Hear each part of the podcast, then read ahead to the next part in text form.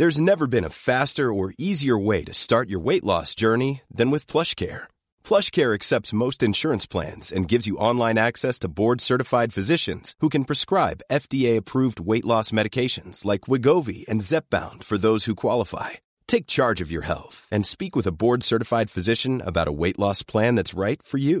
Get started today at plushcare.com slash weight loss. That's plushcare.com slash weight loss. plushcare.com slash.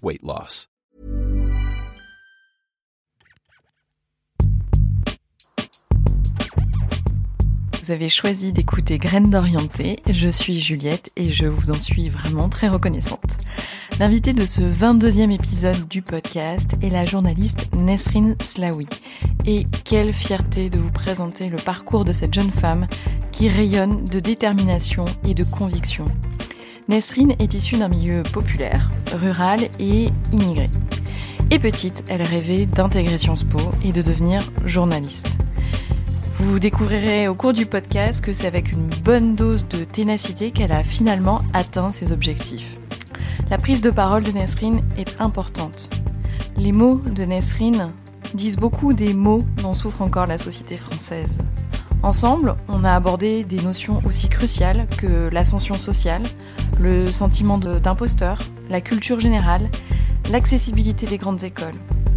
Le cheminement de Nesrine donne de l'espoir à celles et ceux qui sont issus de milieux populaires. Et quand je dis ça, c'est pas seulement la banlieue, c'est la banlieue, mais pas que. Il y a aussi la campagne, la ruralité et toutes les formes de périphérie. Son discours touche à toutes les formes de diversité.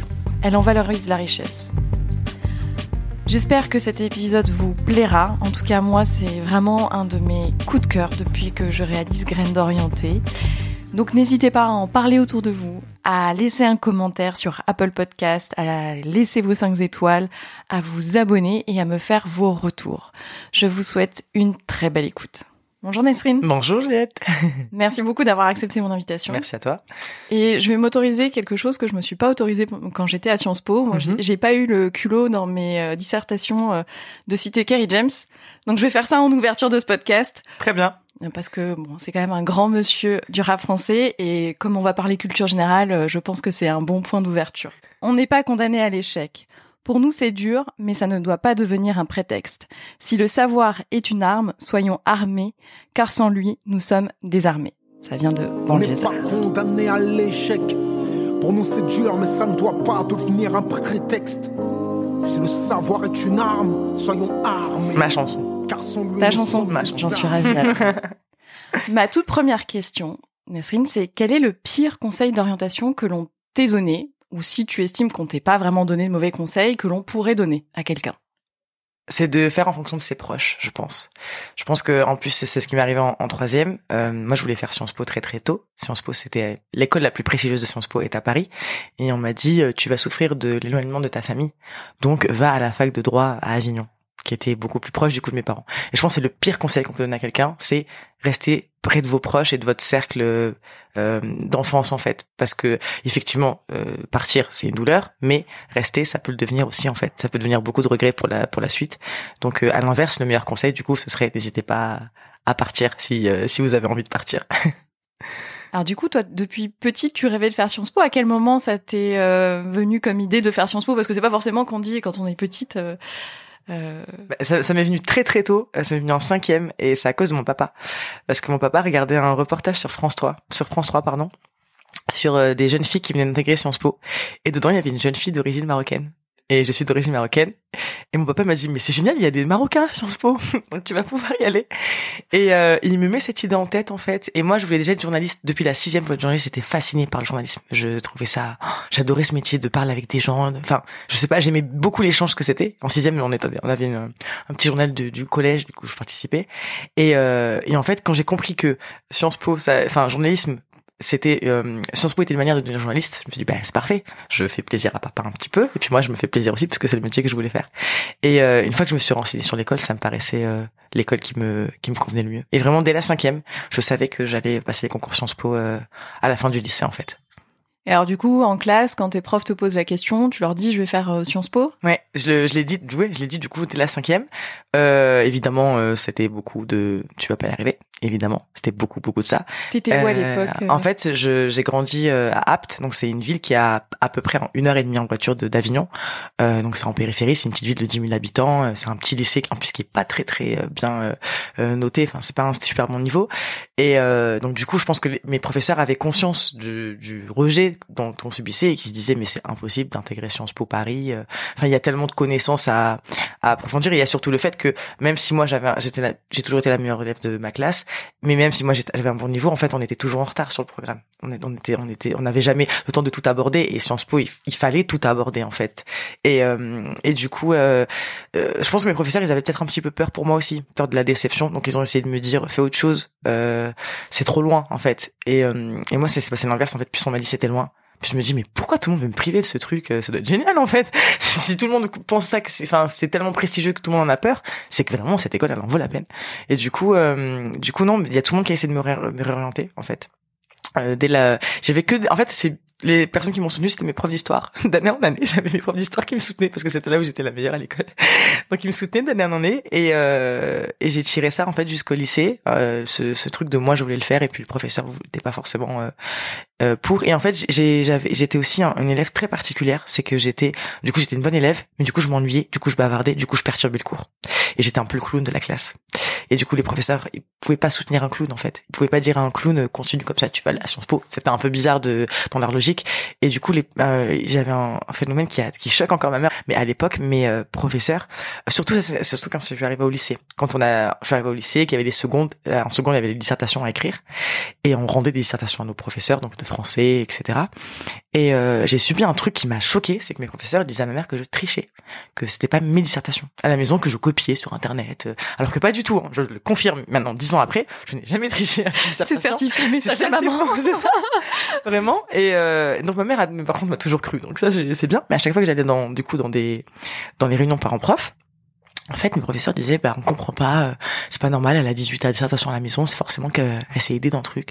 En fait, ils imaginaient pas que moi, c'est parce que j'ai passé euh, trois jours à trois heures à la bibliothèque euh, de ma ville et que du coup, j'avais, euh, j'avais écrit ça toute seule, en fait. Et c'est un truc qui était très particulier, c'est parce que, en fait, euh, comme si personne ne, ne, ne pouvait penser que j'avais un bon niveau, en fait, que c'était forcément faux, que c'était pas, euh, c'était, c'était éphémère, en fait. C'était, euh, si j'avais une bonne note, c'était un hasard. Euh, alors que pas du tout. Enfin, j'ai toujours été une bonne élève, donc j'avais toujours des bonnes notes. Mais on, ils cherchaient toujours, euh, les professeurs cherchaient toujours des, des prétextes, en fait, pour expliquer ça.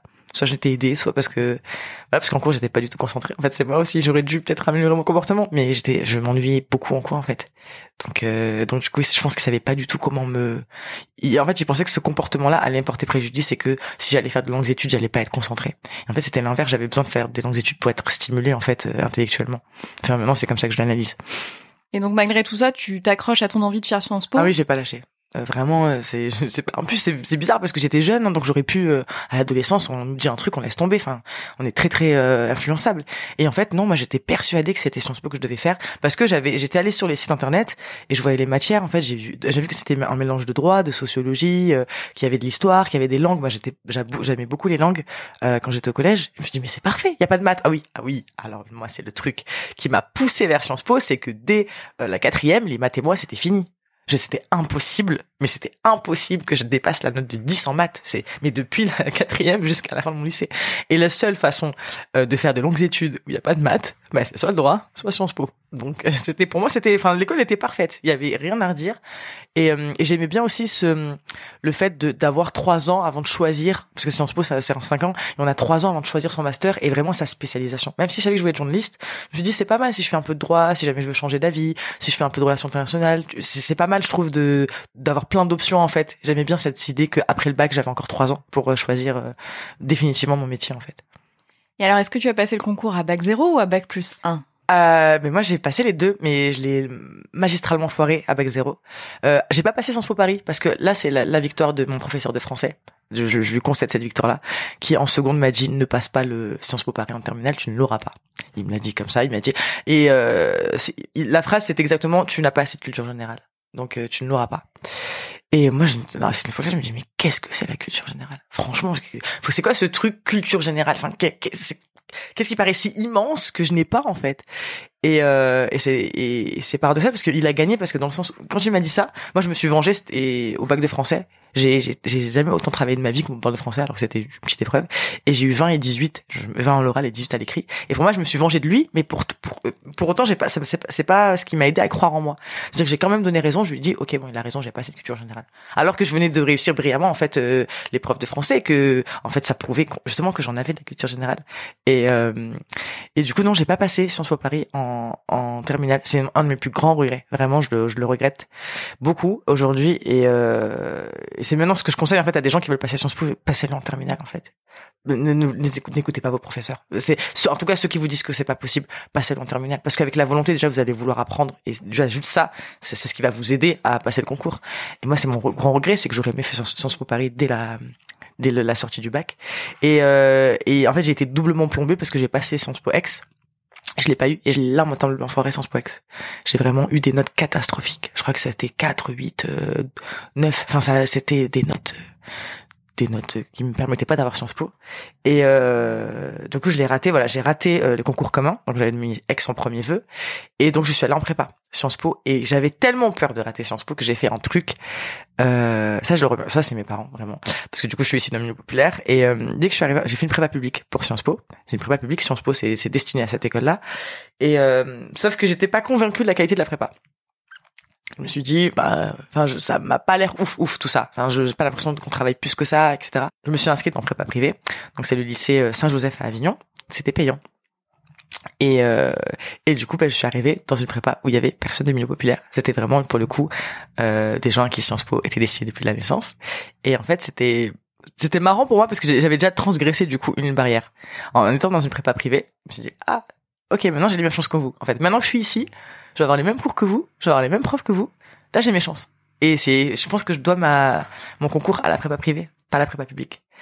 Mais c'est une question importante, celle du bac 0, bac plus Ouais. 1 et de la préparation à Sciences Po parce que on place toujours la barrière de l'accès à Sciences Po au niveau du concours, mais en Mhm. fait, ça se fait avant. Parce que la préparation, soit on le fait en bac 0, ça veut dire que tu es capable de travailler par toi-même l'année de terminale. Donc en fait, la réalité, c'est qu'il y a plein de gens qui se payent des prépas, des profs. et des prépas très très chères c'est incroyable chers. le business des prépas il y en a à 4500 euros enfin moi j'ai des, des potes de Sciences Po Paris qui ont fait des prépas à 4500 euros alors que non pas besoin vraiment pas. Et, euh, et ce que ce que tu disais par rapport justement à, à la préparation ce qui est injuste c'est qu'il y a une différence de lycée. C'est-à-dire que quelqu'un qui est dans un grand lycée parisien il va pas avoir besoin de travailler plus que son bac. Sciences Po c'est son bac. C'est ça en fait qui est qui est qui est difficile, c'est que moi par exemple c'était mon, mon lycée et vu que c'était pas pas un lycée euh, haut de gamme et que c'était pas un lycée très rapide euh, au niveau du programme, on était en retard tout le temps. Euh, En fait, justement, nous, on devait vraiment travailler en plus pour rattraper tout le retard. Mais quelqu'un qui est dans une, en fait, dans une, dans un grand lycée, dans un lycée privé, il n'a pas à travailler plus que ça, en fait, parce qu'il a déjà le plus intégré dans sa, dans sa terminale, en fait. C'est là où il y a une une injustice euh, qui, qui est frappante, euh, je trouve, pour Sciences Po.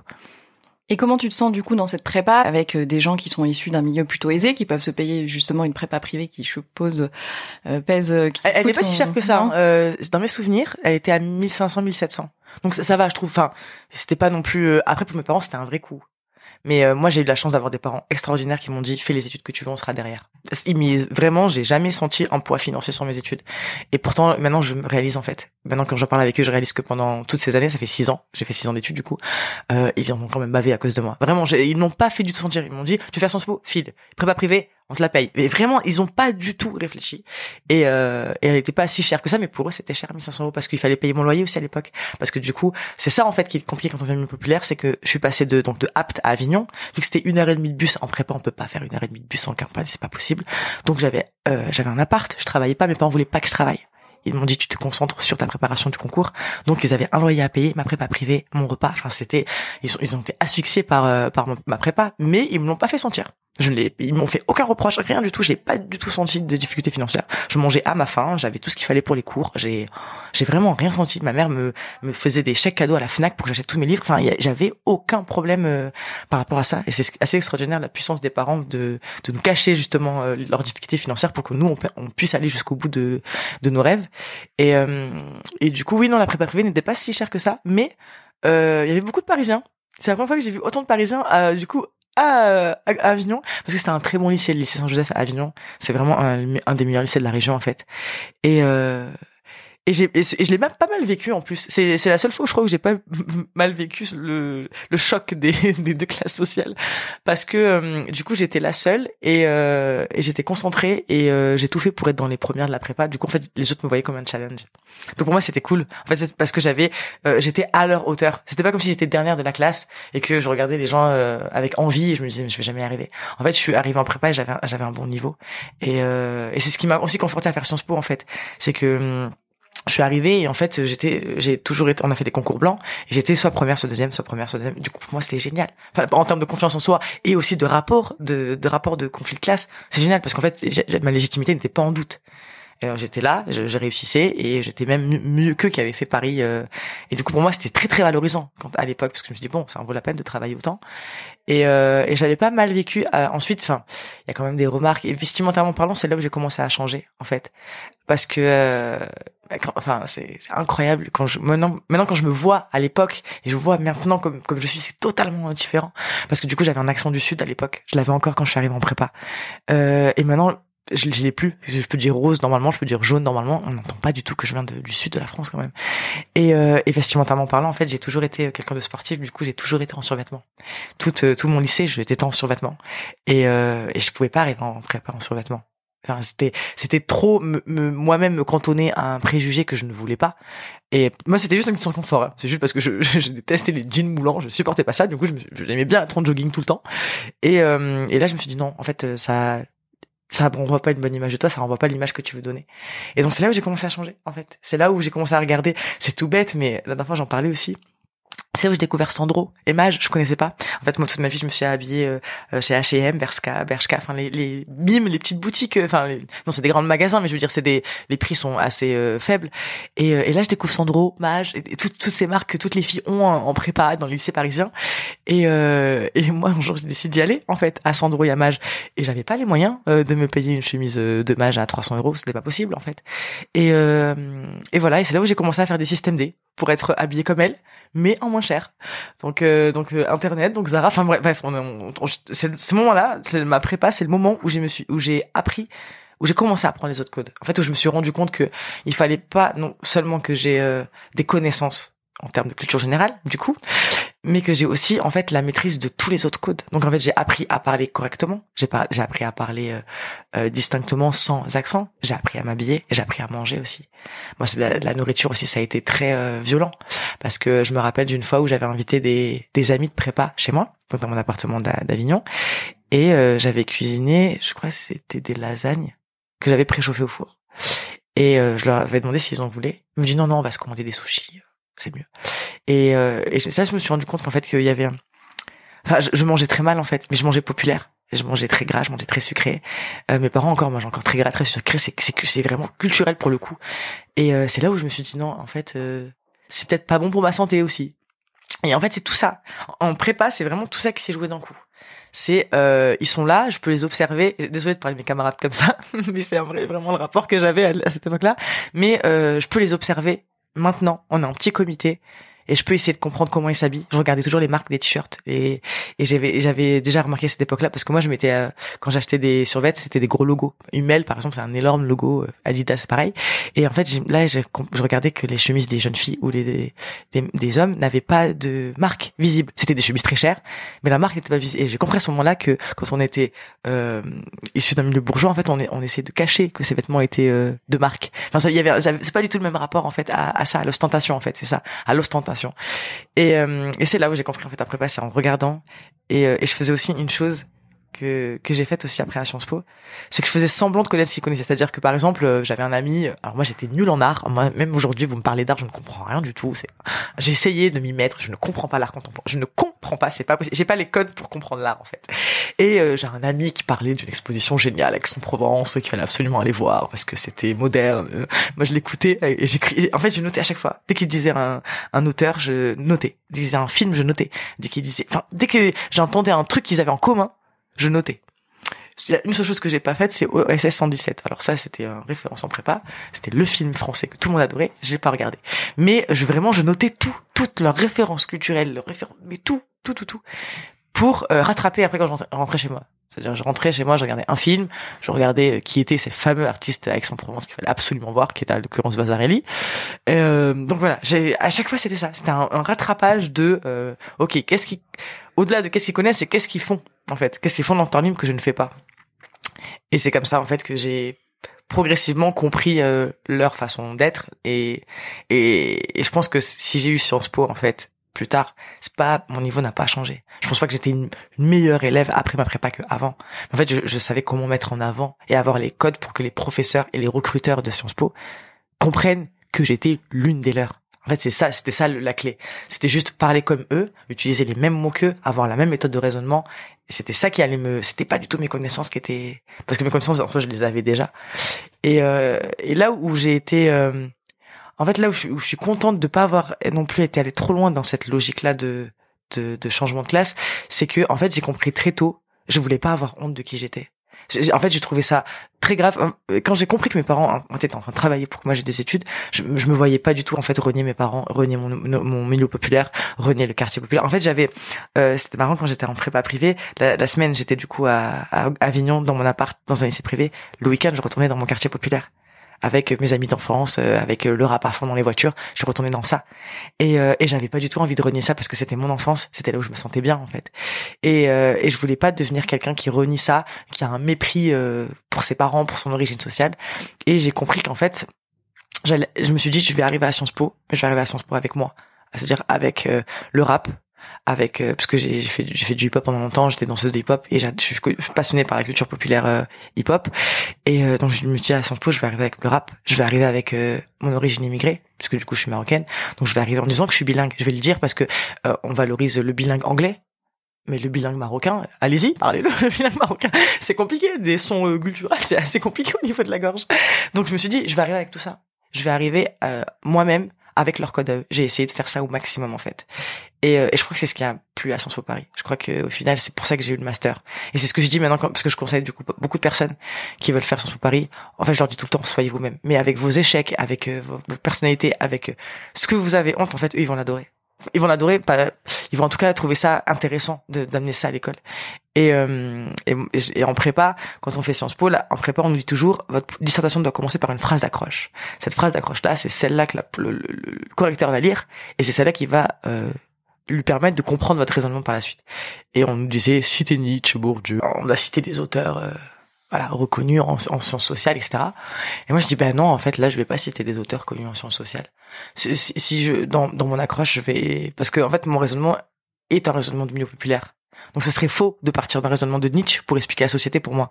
Pour moi, la meilleure façon de parler de expliquer la société, c'est de parler de Kerry James par exemple. Donc c'est pour ça que j'ai cité dans beaucoup de dissertations, j'ai cité Kerry James. Et, euh, et j'hésitais pas vraiment, j'hésitais pas à mélanger. Et je trouvais ça, en fait, j'étais fier de moi d'arriver à mélanger le à la fois la culture populaire dans, dans mes références et à la fois euh, de, des auteurs euh, de, de sociologie, etc. Et euh, je trouvais que ça apportait un truc en plus à ma copie. Donc j'ai essayé de travailler ça au maximum, au maximum, et pour que ça soit pertinent aussi. Donc euh, donc c'était euh, c'était un défi pour moi. Et je pense mais je pense que ce qui a fait que mes copies en fait ont été valorisées en fait, je pense que ça a joué. Parce que c'est toujours euh, intrigant quelqu'un qui cite du rap pour finalement parler de, de classe sociale et finalement qui finit par citer Marx aussi. Je trouve, je trouve que le mélange était mais donc ça veut dire que l'ouverture d'esprit est quand même assez importante aujourd'hui pour que à Sciences Po Paris on valide des références de culture G euh, qui ne soient pas les canoniques que l'on connaît tous. Je sais pas si c'est validé. Ouais. Je pense que c'est de l'intrigue. En fait, la validation, elle se fait à l'oral. En fait, c'est là le le défi de par exemple Sciences Po Paris euh, euh, je l'avais dit donc cité Kerry James parce que c'était un, texte justement sur euh, les réfugiés et leur euh, l'immigration en France en fait et l'immigration en France pour moi elle est liée au quartier populaire. On finit tous dans des quartiers populaires quand on arrive immigré en France.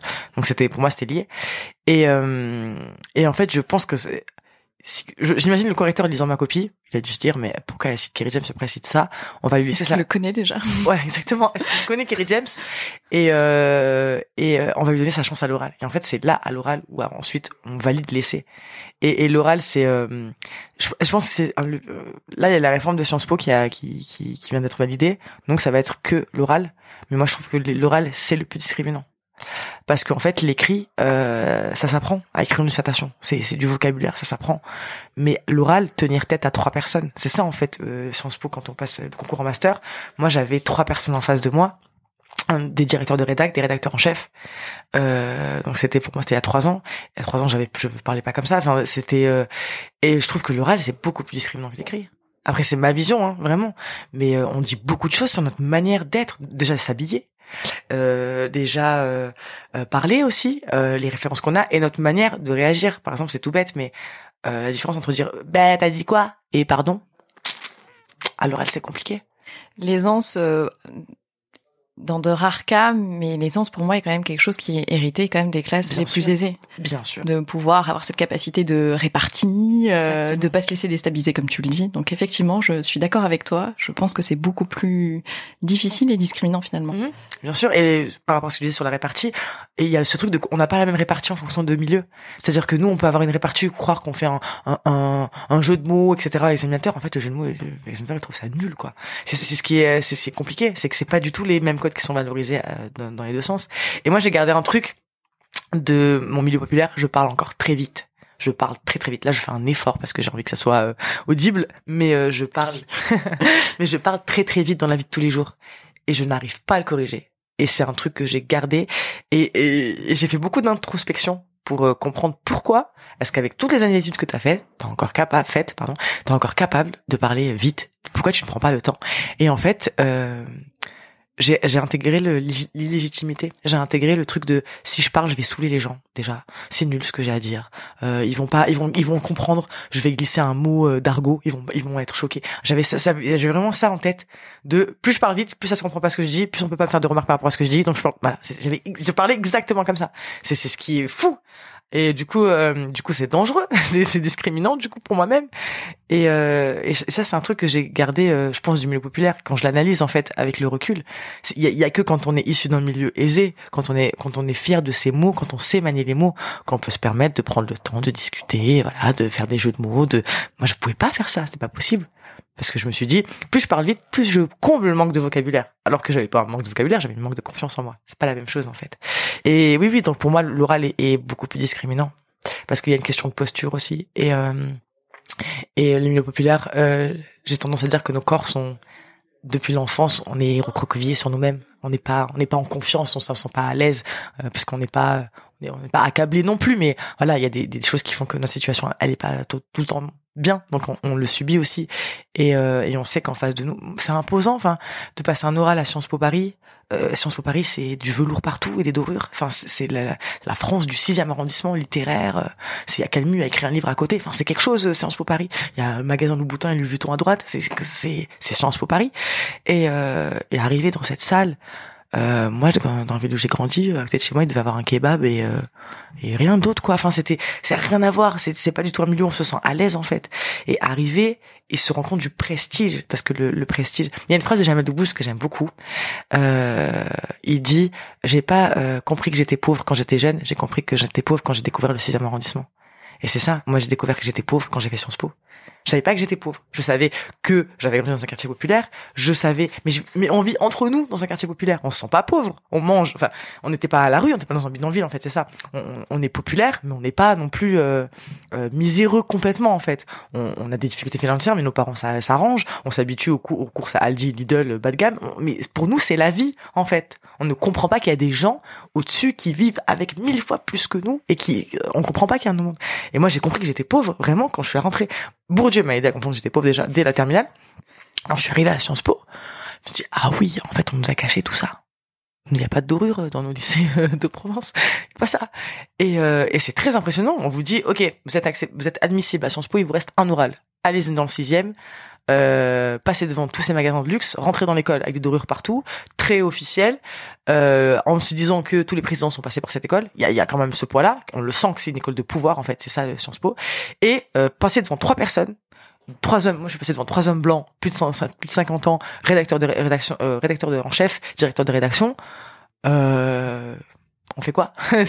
C'est elle est où la porte de sortie? Pourquoi je suis, je suis venu ici? C'était pas mieux chez moi? C'est compliqué de de comprendre ce qu'on attend de nous et euh, et en même temps, est-ce que est-ce que c'est notre place en fait? Moi, je sais que quand on passe le concours. Pourquoi nous, on doit se poser la question de est-ce que c'est notre place? C'est ce qui est dangereux, c'est que nous, avant de passer un concours, on est obligé de, de, de se questionner sur notre légitimité à le passer. Les autres ne se questionnent pas sur la légitimité.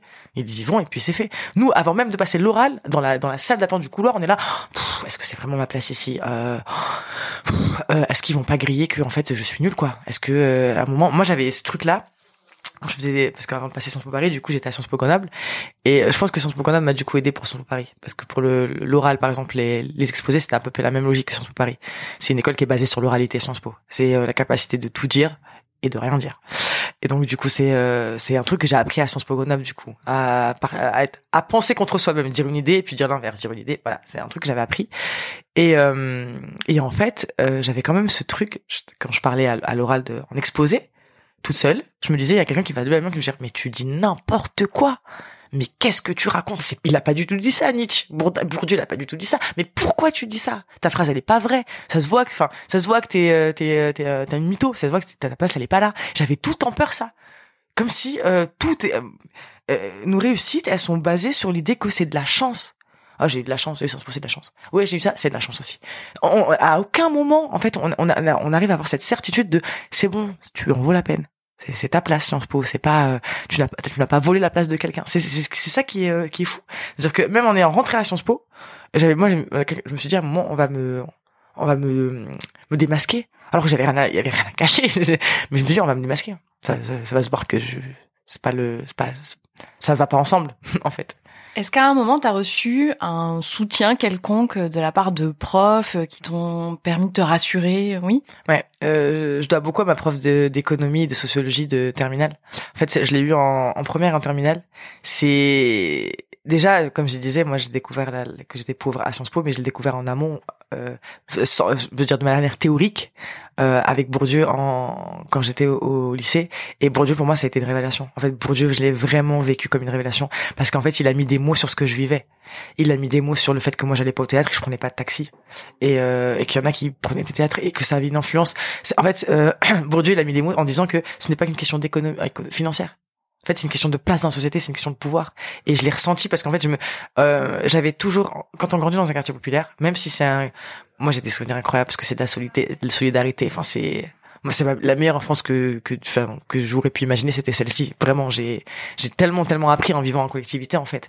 Et euh, et en même temps, on se sentait tellement, mais tellement à part.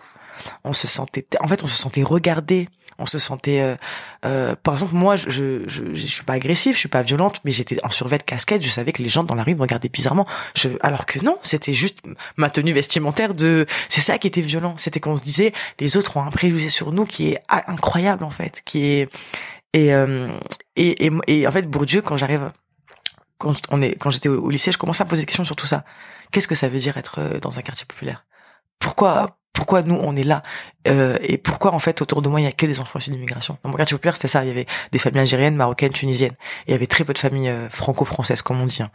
Euh, mais c'était parce qu'elles étaient prolétaires aussi, parce qu'elles travaillaient à l'usine du coin. Et tous nos parents travaillaient à 5 heures du matin. On les voyait plus à 5 heures du matin. Nos, nos pères entraient avec du ciment ou, ou avec, euh, enfin c'était, on avait on avait tous grandi dans cet univers là. Et euh, et à un moment je me suis questionné, je me dis mais qu'est-ce que ça veut dire tout ça? Pourquoi nous? Pourquoi on se ressemble tous comme ça? Pourquoi euh, pourquoi on est là Pourquoi on n'est pas ailleurs Pourquoi on ne laisse pas aller ailleurs aussi Pourquoi quand on veut aller ailleurs on nous empêche C'est ça en fait le truc. Et alors que je trouvais pas qu'on était, enfin en tout cas moi dans mon quartier il y avait pas de question de drogue, il y avait pas de question de tout ça. Donc c'était assez compliqué de de voir. Et il y avait le regard médiatique. Je pense que c'est ce qui me poussait à être journaliste aussi. Je pense que mon engagement il vient de là aussi, parce que je regardais la télé et je, je les voyais parler de nous avec tellement de mépris et de mais de fausseté. C'est-à-dire qu'en fait ils mettaient en avant euh, tout ce qui était dangereux, ils mettaient en avant euh, tout ce qui était criminel. Mais moi je voyais que nos parents en fait. Moi dans quand on parlait quartier populaire, moi je voyais juste nos parents trimés. Je nous voyais nous en train de jouer dehors, mais euh, vraiment enfin faire des, des jeux de- d'enfants quoi, faire des chats perchés, des, des cache-cache. Et je comprenais pas. Je me dis mais pourquoi on a cette image là de nous? Pourquoi? En fait je comprenais pas. Je je, euh, j'avais vraiment envie de comprendre pourquoi on s'était euh, en rejet en fait. Et la sociologie ça m'a aidé et ma prof m'a beaucoup aidé en fait. Parce que ma prof elle m'a écouté et ça ça je lui dois beaucoup parce qu'elle elle a pris le temps. En fait on parlait beaucoup en dehors des cours et je lui expliquais et en fait à chaque fois que j'avais une remarque sur euh, euh, comment ça se passait dans ma famille quand je regardais d'autres familles parce qu'en fait du coup j'avais beaucoup vu que j'ai grandi en en ruralité j'ai euh, une copine qui avait un château euh, qui vient dans un magnifique château et du coup qui était bah, c'est un peu bourgeois forcément, un château. Et j'allais beaucoup chez elle. Euh, et en fait, du coup, je comparais sa famille à la mienne. Et, euh, et du coup, j'avais beaucoup de questions par rapport à, à, par rapport à ça avec ma prof et on en parlait. Euh, pourquoi je me sentais mal à l'aise à table? Pourquoi je savais pas manger correctement? Pourquoi moi je mangeais avec les doigts en fait? Moi, euh, n'importe quoi, je mangeais avec les doigts. Parce que déjà, c'est ma culture marocaine. Et du coup, tout ça, tout ça en fait, c'était. Des... J'ai commencé à ce moment-là à réfléchir à tout ça. Et euh, donc ma professeure m'a donné plein de, de réponses en fait, en tout cas, en m'expliquant que c'était pas grave en soi. C'était, on était socialisés comme ça, on était socialisés différemment. Et elle m'a dit, il faut que t'en fasses. C'est elle qui m'a dit, il faut que t'en fasses une richesse. Parce que justement, et je trouve qu'elle est là notre force. Je trouve que c'est la seule force des des, personnes qui ont fait, on appelle ça les tranches de classe en fait, c'est qu'en fait on a connu les deux milieux.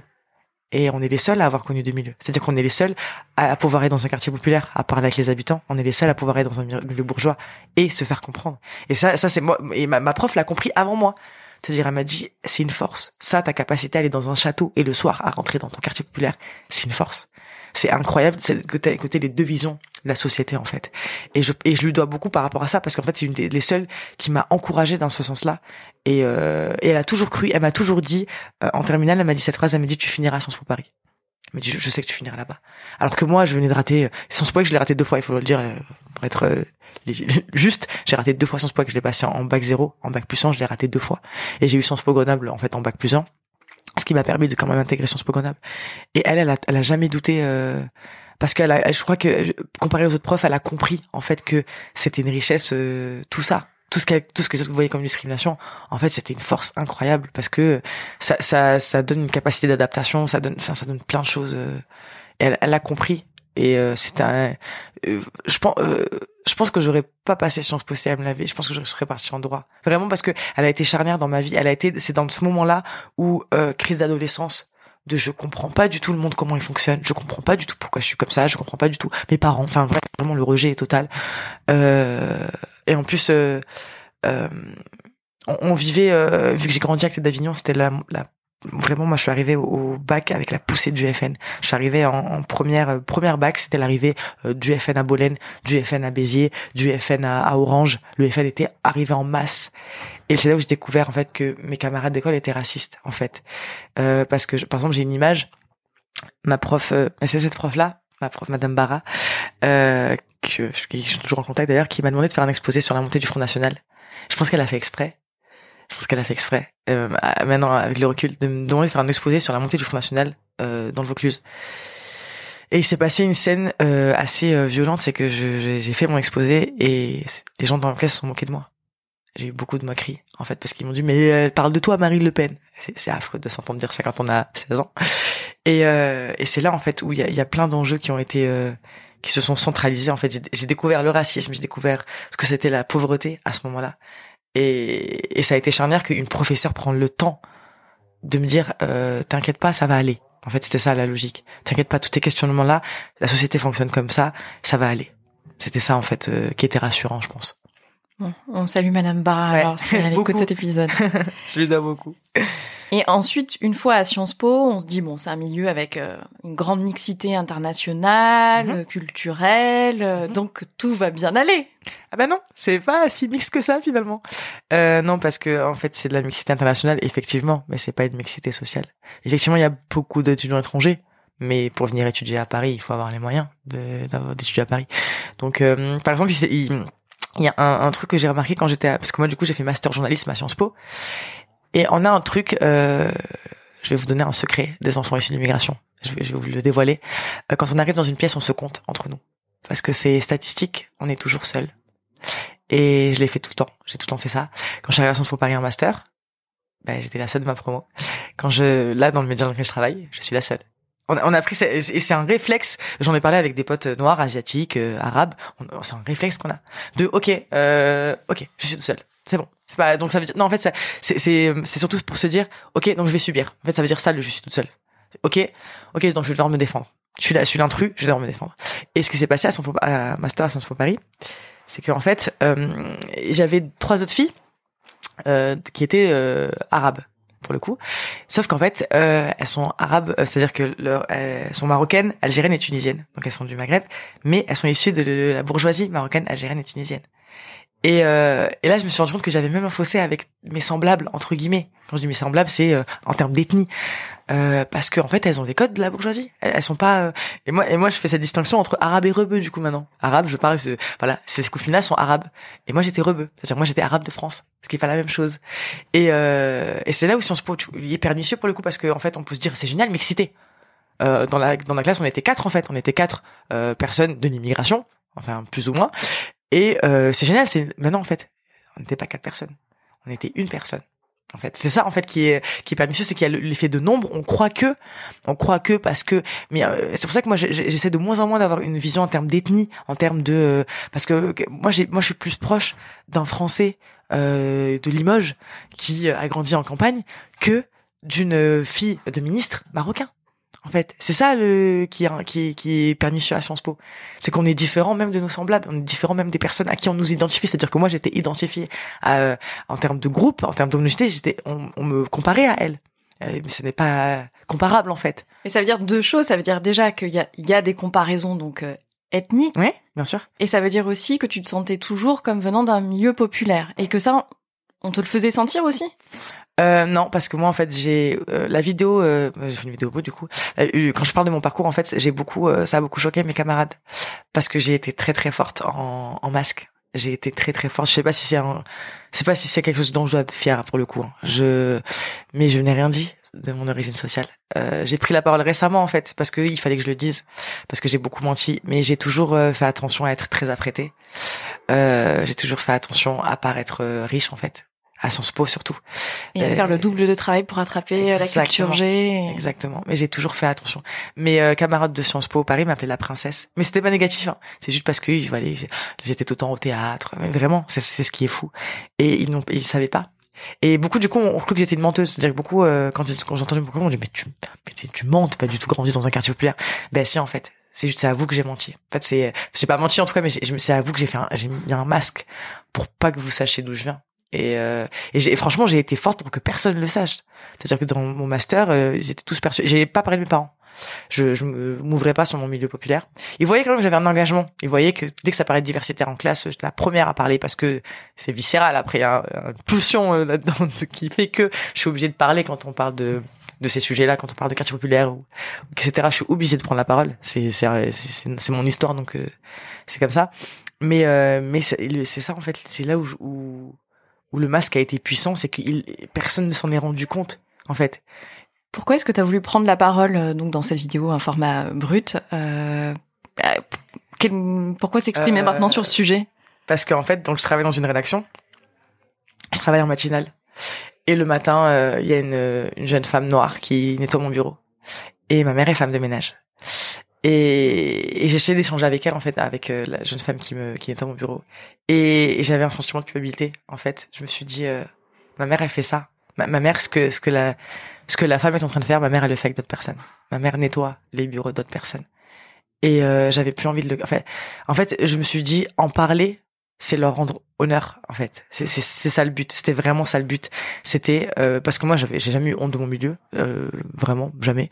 Mais c'était pour leur rendre honneur. C'était pour qu'on arrête de considérer les les les, les ouvriers comme des personnes bas de gamme des personnes sans valeur sans etc c'était pour leur redonner en fait parce que le mérite qu'ils avaient parce que euh, et en plus, euh, on est dans une période où justement les personnes issues d'immigration, euh, il y a beaucoup beaucoup de clichés qui, qui sont diffusés dans les médias. Et, euh, et c'est pour ça que euh, je me suis dit, ça va permettre aussi de se rendre compte de la réalité en fait. Ça va se rendre compte que la majorité des personnes issues d'immigration, en fait, ce sont juste des parents qui travaillent pour nous permettre nous de faire des études. Et quand j'ai j'ai l'avalanche de messages que j'ai reçus depuis que j'ai pris la parole, je comprends qu'en fait cette parole-là, elle était nécessaire et que et c'est vraiment ça c'est vraiment c'était vraiment euh, euh, le truc de se dire euh, je vais j'ai plus envie de- d'avoir de masque j'avais j'avais plus envie parce que même si je le disais pas c'est-à-dire je, je me- quand j'arrivais dans un média je disais pas ma mère est femme de ménage mon père est tout près c'est pas comme ça quand je me présente. Et ça ne se voit plus sur moi. En fait je pense que c'était ça aussi qui me gênait.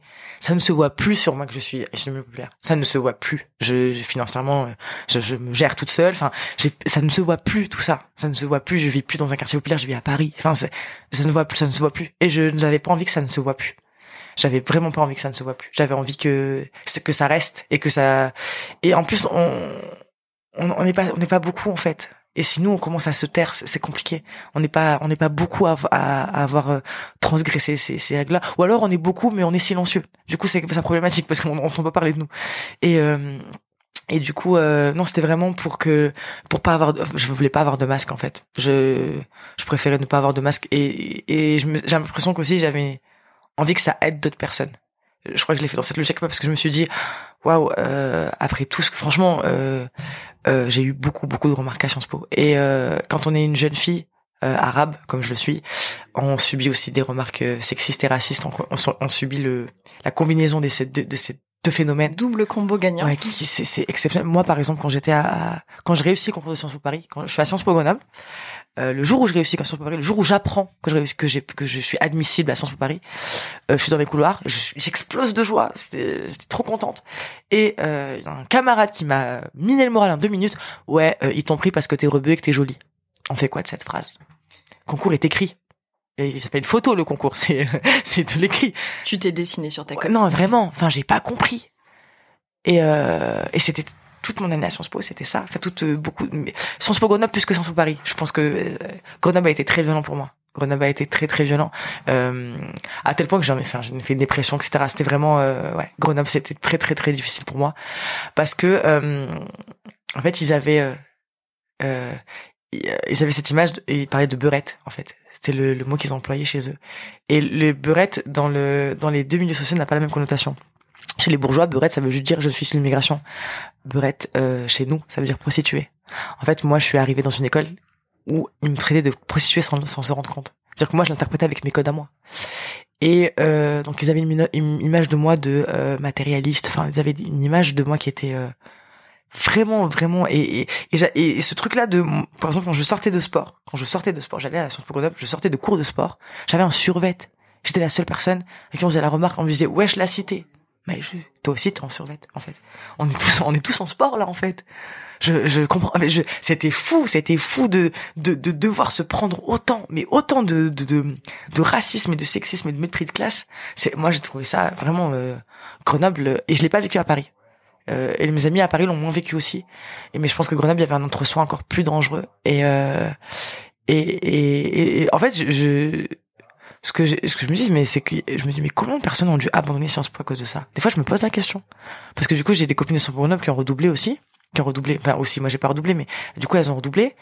Et euh, et je me suis dit, est-ce que c'était pas à cause de ça? Est-ce que c'est parce que euh, elles se sentaient pas à leur place Du coup, euh, en fait, il y a un double, il y a un double phénomène, c'est que il y a ceux qui sont populaires, qui arrivent à Sciences Po et qui essaient d'être totalement comme les autres. C'est-à-dire que, par exemple, le, faut, faut le dire, hein, les enfants de milieu bourgeois, quand ils arrivent à Sciences Po, ils travaillent moins, en fait. Ils n'ont pas besoin de travailler. Enfin, s'ils ont besoin, mais euh, c'est surtout des soirées étudiantes et euh, on révise nos parcelles à la dernière minute. Moi, c'est impossible de faire ça. Moi, si je faisais ça, j'avais pas mon année. Et beaucoup tombent dans le piège. Beaucoup de personnes issues milieu populaire tombent dans ce piège-là. Parce qu'on croit encore qu'on a égalité. On n'est pas à égalité. C'est ça, en fait, qui est, qui, est, qui est dangereux, je trouve. Je voulais savoir, les retours que tu as eu sur euh, ta prise de parole, c'est des mhm. retours positif, à part euh, peut-être les, quelques camarades qui t'ont dit t'as menti. C'est exceptionnel. Les retours sont, mais je suis euh, choquée. C'est-à-dire que là, ça fait trois semaines euh, que j'ai fait cette vidéo, donc euh, qui est sur Facebook. Elle, elle actuellement, je crois qu'elle a 5, 5 millions de vues. elle a dépassé les 60 par, 60 000 partages. C'est énorme l'impact que j'ai eu. Vraiment, c'est énorme parce que parce que moi j'ai été victime de harcèlement sur les réseaux sociaux parce que j'ai un compte Twitter qui marche plutôt bien euh, et euh, j'avais fait des tweets sur les, les, femmes, etc. qui avaient, qui j'avais du coup subi des insultes. Et j'avais peur quand euh, j'ai pris la parole publiquement. Je me suis dit, je vais, je vais avoir une vague de racisme. En fait, je me suis dit, je vais me prendre ce que je me suis pris à Sciences Po, version française, version nationale, je veux dire. Et en fait, pas du tout. En fait, cette vidéo, la prise de parole, elle a fait du bien et elle me touche. ça me touche encore plus parce que c'est pas des personnes comme moi qui me parlent. C'est fou de recevoir des personnes, des messages de personnes handicapées qui se reconnaissent. C'est fou de d'avoir juste des personnes, euh, même des, de milieu bourgeois, qui, qui me disent euh, euh, avec ta vidéo j'ai compris que j'avais fait mal, j'ai fait du mal à quelqu'un. C'est c'est fou en fait de, de, se rendre compte que on peut que en fait nos récits ils s'imbriquent. En fait c'est pas parce que en fait il y a pas que des personnes issues d'immigration qui sont différentes à mon, à mon, discours. Il y a pas parce que des personnes issues populaires. Il y a plein de personnes juste discriminées qui se sont reconnues en fait et qui se sont dit ah oui moi aussi à un moment on me dit que j'étais pas à ma place. Et c'est moi je trouve c'est ça qui est fort. Et vraiment c'est incroyable. Je n'ai j'ai dû recevoir oh, cinq messages négatifs en privé. Sur et j'en reçois là je réponds encore parce que j'ai je me suis euh, j'ai donné un point d'honneur, je me suis dit je vais répondre à tout le monde, à tout, en tout cas à tous les messages construits, à tous les messages qui sont élaborés, parce qu'il y a des personnes du coup, à mon avis, euh, qui, ont envie de parler derrière, et du coup qui viennent me parler pour me raconter moi on m'a dit ça, moi on m'a dit ça, et je, prends le temps d'écouter parce que c'est moi on m'a pris le temps de m'écouter aussi, donc euh, je, dois rendre l'appareil. Moi c'est vraiment quelque chose. Qui, en plus je le fais avec plaisir, et euh, et je suis extrêmement touché vraiment. C'est c'est cette prise de parole, elle a été libératrice pour moi, et l'impact qu'elle a, c'est pour moi c'est incroyable. J'imaginais pas du tout ça. J'imaginais pas recevoir des messages. Euh, vraiment je reçois des messages tout le temps, tout le temps dans tous mes réseaux sociaux, euh, et c'est que du soutien. C'est vraiment que du soutien. C'est ce qui est c'est beau en fait de se dire que euh, on parle de, des souffrances qu'on a eues et on le on le fait euh, c'est aussi être vulnérable. Enfin la vidéo je suis très vulnérable je, parle de mes parents et j'en parle pas de mes parents. C'est pas publiquement je dis je parle pas de ça c'est c'est ça touche à l'intime les parents. Et euh, et que ça soit aussi bien reçu aussi bien compris c'est enfin pour moi c'est un honneur incroyable. Je je suis, je suis encore vraiment je suis encore émerveillé par l'impact de la vidéo parce que je m'attendais pas à ça. Et euh, et je suis contente parce que ça veut dire, euh, j'ai beaucoup réfléchi parce que je suis journaliste, du coup je réfléchis à ce que ça ça ça veut dire sur notre société. Et je crois qu'on a un vrai problème de représentativité en fait. Je pense que ces ces discours-là euh, sont sont pas communs alors qu'on est beaucoup en fait et qu'on peut se, reconnaître en fait dans ça quand on est femme, quand on est euh, milieu populaire, euh, quand on est immigré ou quand on l'est pas. En fait, c'est c'est c'est ça la puissance de, de ce message de tu n'es pas à ta place, c'est qu'on est beaucoup à ne pas être à notre place. Est-ce qu'aujourd'hui tu te sens à ta place? Euh, Oui. oui, euh, je me sens à ma place, euh, mais euh, qui a dit ça? C'est un rappeur encore qui a dit ça. Qui dit je me sens à ma place quand je les dérange. En fait, je me sens à ma place parce que je sais que je dérange et que j'ai accepté que je dérangeais. En fait, c'est c'est compliqué à dire, mais ah, pendant longtemps j'ai essayé d'être euh, de, de de concilier les gens autour de moi, c'est-à-dire j'ai essayé de plaire. Donc je me suis peut-être un peu lissée dans ma personnalité ou dans mon discours. Et en fait, maintenant, je, je fais l'inverse. C'est-à-dire que maintenant j'affirme mon engagement en fait. Je suis quelqu'un de, je suis, euh, je peux pas me, je peux pas nier en fait mes engagements. Donc euh, je suis à ma place parce que justement je crie que je ne le suis pas. Je pense que c'est ça en fait le. Je me sens à ma place parce que je, je moi je suis journaliste maintenant je le. Ah, j'ai beaucoup j'ai beaucoup de mal à le dire déjà pendant un certain temps à dire que j'étais journaliste euh, parce que je m'en rendais pas compte que j'étais journaliste que j'étais devenue en fait parce que c'était mon rêve de petite fille. Hein. Moi j'étais passionnée par ça donc euh, mais je me sens à ma place exactement parce que maintenant je dis que c'est pas ma place. C'est comme ça que j'arrive à à gérer justement cette dichotomie-là. Ok. Pour le mot de la fin, quel serait ton meilleur conseil d'orientation? Tu peux l'adresser au public de ton choix. Public de mon choix, aux femmes d'abord, d'aller euh, le plus loin possible, vraiment, et euh, de ne pas se laisser euh, censurer parce que je sais que la société est encore en retard sur la question de l'éducation des femmes. Et, et, et vraiment de parce que on a en plus ce poids. Moi, par exemple, j'ai 25 ans et la question qu'on me pose maintenant que j'ai fait mes études, c'est pourquoi t'es pas mariée? Et, euh, et moi, j'ai plus envie qu'on pose cette question aux étudiantes. J'ai envie qu'on les laisse. Euh, et même là, toutes les questions là de tu vas rencontrer quelqu'un, tu vas abandonner tes, tu vas abandonner tes études, tout ça. Moi, j'ai vraiment un, message fort pour les, pour les étudiantes. Aller au bout. On a la chance. Euh, moi, par exemple, j'ai grandi trois, ans au Maroc. Ma mère, si elle est venue en France, c'est pas les questions d'éducation. C'est parce qu'au Maroc, les femmes n'ont pas le temps et n'ont pas euh, la, possibilité de faire des études. Elles arrêtent généralement après le, le collège. Et, euh, et on se rend pas compte de la chance qu'on a en France d'avoir ça on peut aller au bout de nos études et euh, on peut le faire. à la fac, c'est c'est gratuit quand même. Enfin, la fac c'est 200 euros, 100 euros l'année, c'est ça va, c'est des frais administratifs, donc ça va. Et euh, c'est surtout ça, il faut en profiter l'éducation des, des, des, filles pour moi c'est le c'est le pro, déjà c'est le premier conseil c'est le, conseil ultime c'est de ne pas brider nos rêves de filles en fait. C'est de ne pas brider de ne pas brider quand on nous dit euh, non ce métier là c'est pas fait pour toi. Non ça c'est pas fait pour toi mais si en fait tout est fait pour nous. C'est c'est vraiment le conseil de base c'est tout est fait pour nous si tu le sens au fond de toi que c'est le métier que tu dois faire. Si tu as les compétences tu vas y arriver en fait. C'est, je sais que c'est, c'est un message qui gêne parce que du coup tout le monde me dit oui, donc, du coup ça veut dire que tu euh, négliges ceux qui réussissent pas. Non, je néglige pas, mais j'essaie de donner de l'espoir à ceux qui ont envie de, de le faire en fait. C'est, c'est ça le, le truc. Et euh, et à ceux issus du milieu populaire forcément et du milieu populaire, rural ou quartier populaire, c'est euh, n'écoutez pas vos profs d'orientation. N'allez pas en BTS et, et en CAP parce que parce qu'ils eux, eux voient avec une mentalité étriquée mais euh, si vous vous sentez que vous avez la capacité d'aller à Paris, allez à Paris. Et financièrement, on trouve toujours les moyens. Euh, moi, j'ai eu la chance, c'était mes parents. Mais j'ai des amis euh, qui n'ont pas été aidés par leurs parents, mais qui ont fait des jobs étudiants, qui ont eu des bourses à droite à gauche, qui s'en sont sortis. Et, je trouve que les parcours sont encore plus beaux quand c'est des parcours comme ça. Donc, donc toujours en priorité les femmes et les milieux populaires. Et j'espère que non, j'espère vraiment qu'un jour on ne bridera pas les, les, rêves des élèves parce que c'est, je trouve, c'est violent quand même qu'en troisième on ose dire à des gens euh, non, tu ne fais pas ça. C'est fou de si quelqu'un a l'intime conviction que c'est le métier qu'il veut faire, ne fais pas ça. Ben pourquoi?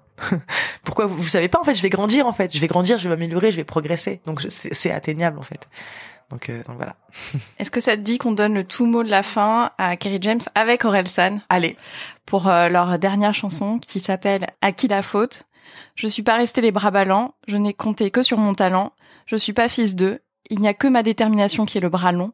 J'ai dû en faire deux fois plus que ceux qui en ont deux fois moins de talent que moi. Merci beaucoup, Merci à toi. Il n'y a que ma détermination qui est le bras long. J'ai dû en faire deux fois plus que ceux qui ont deux fois moins de talent que moi.